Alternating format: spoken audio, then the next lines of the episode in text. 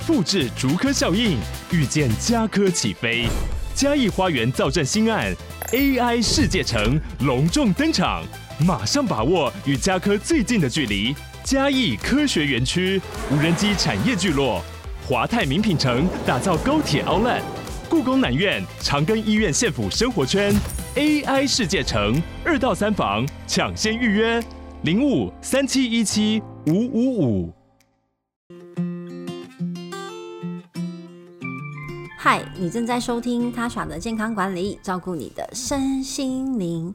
你觉得自己睡得好吗？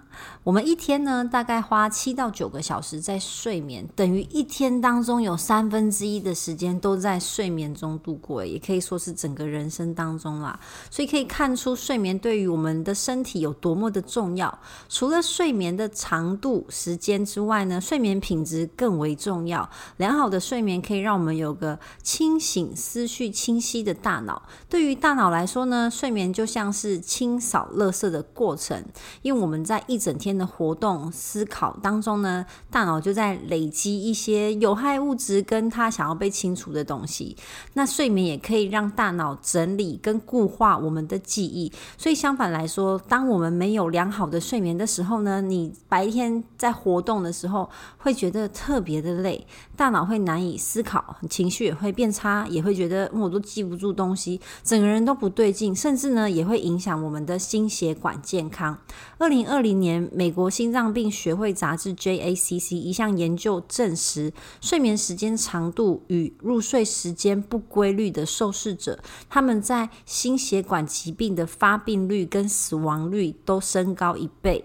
所以，平常熬夜、周末补眠、报复性熬夜等等，都对心血管有负面的影响。这个研究是建议睡眠时间的长度跟睡入睡的时间、起床时间最好都是固定的。不过，我觉得对于一些业务工作的人啊，或是轮三班的人，真的非常的困难。所以轮班工作，就算你你的呃饮食再健康，其实这个睡眠还是会影响到嗯身体。但重点是怎么样才可以算是睡眠良好呢？可以评估自己的入睡时间、睡眠的长度、呃中间醒来的次数、睡醒的感觉，有一个量表可以提供给大家做参考，叫做失眠严重度量表。我在这边呢用。用说的，让大家简单的计算一下分数。首先呢，两个礼拜内你个人的睡眠状况有无入睡困难？如果完全没有的话，就是零分。你觉得是轻度就一分，中度两分，重度三分，非常严重是四分。那有没有无法维持较长睡时间的睡眠？就你中间会一直醒来？一直醒来，这样没有就零分，轻度是一分，中度两分，重度三分，非常严重是四分。那会不会太早醒？就常常在闹钟响之前就醒。我很多朋友跟我说，啊，怎么可能？闹钟响了之后我都不想，我都不想醒来。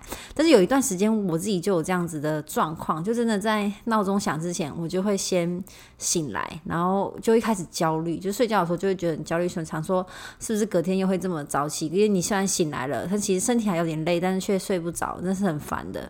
没有的话就是零分，轻度就一分，中度两分，重度三分，非常严重是四分。好，这只是第一题哦。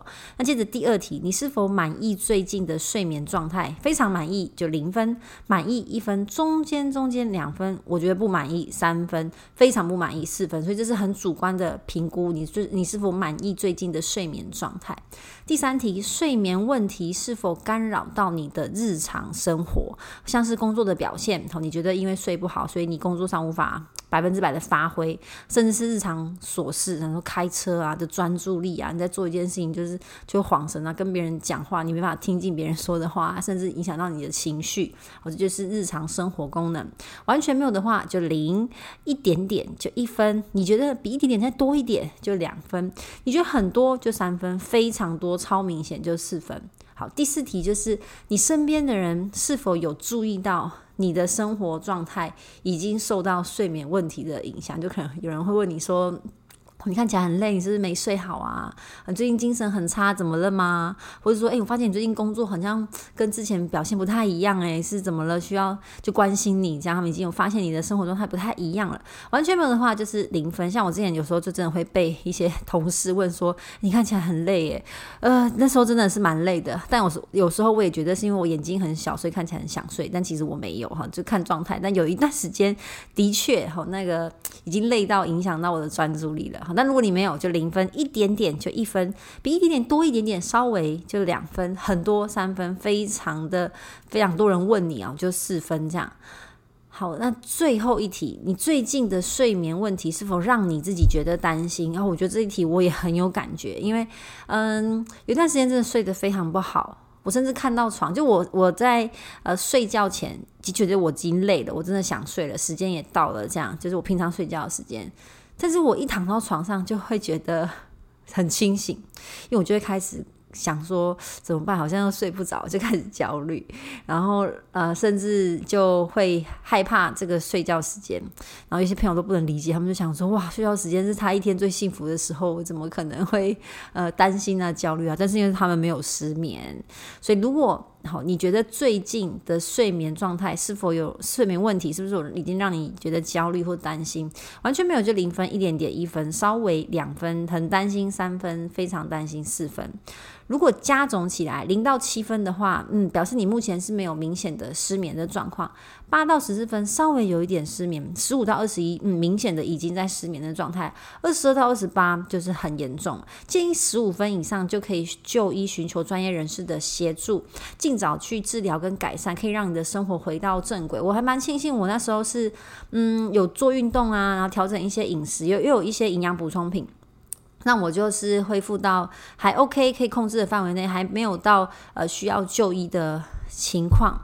那如果你觉得，你晚上有睡好，就你这些分数就其实就十四分以下，甚至就七分以下。可你白天精神很不好，有可能是其他生理或是心理的因素造成的。如果一段时间都无法改善，也建议你就医检查出让你白天精神不佳的原因。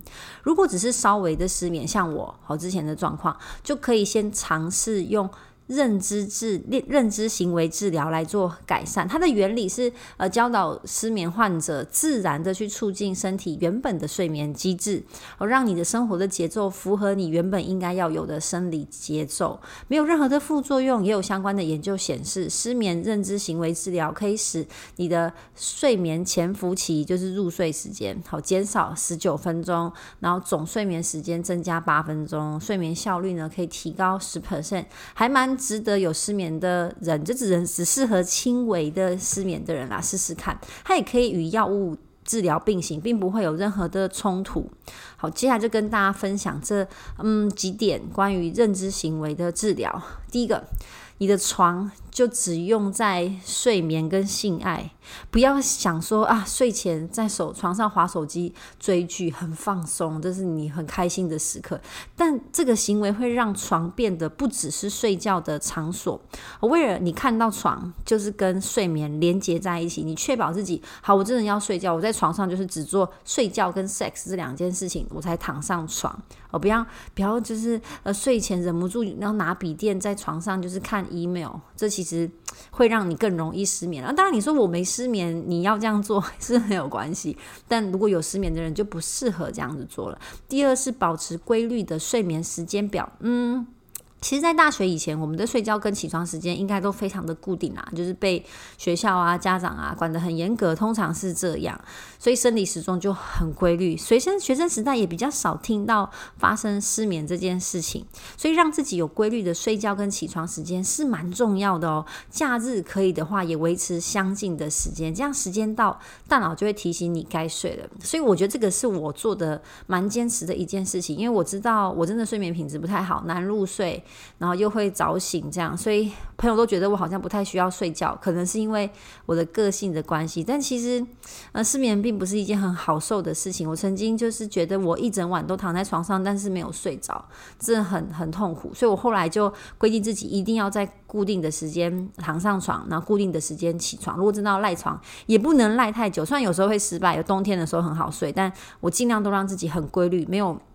平日跟假日之分，甚至放假出去玩。像我们上礼拜其实去一个很漂亮的呃国家公园看枫叶，大家就出去玩，然后住个三天两夜。但我早上都还是七八点就 起来，维持规律的时时间表。第三呢是睡前可以的话，花三十到六十分钟让你放松，因为白天的步调啊通常都很紧凑，忙东忙西，很很赶 schedule。你睡前就需要把这些压力都放下，让你的身体跟心灵都放松。所以我以前睡觉前会看公司的讯息跟 email，真的是很不好的习惯，我可能就让我后来就开始失眠。因为你不知不觉就会给自己压力嘛，所以睡前放松，看一些你喜欢的书，或是可以泡澡。如果你有浴缸的话，泡脚也可以。我最近最近养成了泡脚的习惯，因为好冷。啊按摩啊，或者听一些轻音乐，都是很好的方法。好，让室内多一些黄光也很重要。所以我们家我是刻意在洗澡后，家里都是开黄光，电脑跟手机也都会开启那个。呃，夜间功能，所以它的光线就是偏黄的。好，有一次我朋友看到我的电脑跟手机，还说：“你这你这荧幕是不是坏掉了？怎么光光不太一样？”哦，因为我让它设定就是日落之后就是黄光。好，这会有助于你的。大脑跟身体放松。第四点，这个是我以前做不好的，就是你躺床如果超过十五分钟，你其实就应该要离开床，因为你一直躺着却睡不着，会让你的心情更紧紧绷。数羊并不能真的帮助睡眠，不如离开床，重重复上一个步骤，去做一些可以让你放松的事情，但绝对不是要你去划手机、看电脑，或是打开灯光，然后呃就嗯就开始看电视，绝对不是哦，而是要。做一些嗯，我觉得听轻音乐蛮有帮助的，看书其实也真的很有帮助，但绝对不要用三 C，因为三 C 用品绝对是妨碍你睡眠的主要凶手之一。好，所以躺床超过十五二十分钟你就离开，让自己走一走，呃，听点轻音乐，喝一杯牛奶也 OK。好，但不要用三 C 电，不要用三 C 或电脑之类的。第五点是白天适度的运动，因为你晚上睡不好的时候，白天难免会觉得哦昏昏欲睡。可是白天如果补眠或是午睡太多的话，会让你晚上更难睡。不如白天就用运动来让自己提神，还能够帮助身体舒压，晚上会睡更好。所以中午时间如果有午休的话，可以多走十分钟、十五分钟的路，或是如果公司有健身房，附近有健身房，可以去跑跑步，都有有助于你的睡眠。第六呢，是规定自己中午以后就不喝咖啡因的东西，不管是咖啡还是茶都不建议，因为如果你有睡眠症状的话呢，建时你建议你先暂时的放下咖啡因，如果真的想喝，中午以前就把它喝完，一天不要超过一杯，这样是最好的。那如果你现在有抽烟，建议你减少或是舍弃尼古丁，因为尼古丁跟咖啡因一样有兴奋的功能，所以抽烟的当下你 maybe 觉得很放松、很开心，喝咖啡的时候也是嘛，对不对？但它反而会影响到你的睡眠，所以如果你现在在调整你的睡眠，做这些认知行为治疗的话。建议先不要抽烟，那如果可以顺便戒烟的话就更好了。第八点，最后啊，就是睡前不喝酒啊，这个我也是做的不太好。我有一段时间真的啊都睡不太着，就压力很大，就自己给自己压力。我记得好像是。呃，第三级警戒的时候，就关在家很闷，然后就休闲娱乐少了很多，因为我很喜欢往外跑，那就关在家里这样。有些人可能觉得呃，work from home 很开心，但我其实本来的工作就算是远距离工作，所以出门对我来说其实很重要，跟别人、跟朋友、家人联系这样，所以那段时间就很焦虑、很忧郁，然后就睡得不是很好。我就有段时间呢，就睡前都会习惯喝一点点酒，真的一点点就是 shot 杯，可能就一杯，然后可是很很高浓度啦，我就是蒸六酒那种，会让你昏昏欲睡。没错，酒精会让你觉得嗯更快睡着，然后心情很愉悦，身体很飘。但其实酒精会让你睡得不深，而且中间很容易醒过来。使用酒精帮助睡眠是很常见的做法，但其实效果是相反的，所以非常不建议大家这样子做。而且如果你本身有在吃任何助眠的药物的话，更不建议在睡前喝酒。所以如果是偶尔跟朋友嗯 have fun，你们去 party 或者是呃就喝点小酒，这样是是 OK 的啦，就是开心，但不要刻意为了想要助眠，然后在睡前喝酒，这效果会是相反的。好，因此我们知道睡眠对于身体健康有非常非常重要的关键。那有一个好眠，也能让你在白天的产出增加。现在太多三 C 用品，好，工作的时候用电脑，那下班的时候用手机看电视，这些东西都在夺走我们的注意力。我真的好多朋友啊，就跟我分享说，他们到睡前了，都还会在呃收公司的 email，这真的难免也会失眠了哈。逐步让自己养成一些好睡的习惯，希望大家都有个好梦。那你有哪一些改善失眠的方式吗？或者你正在受到难睡觉的困扰，都欢迎来跟我交流分享哦。我们下期见，拜拜。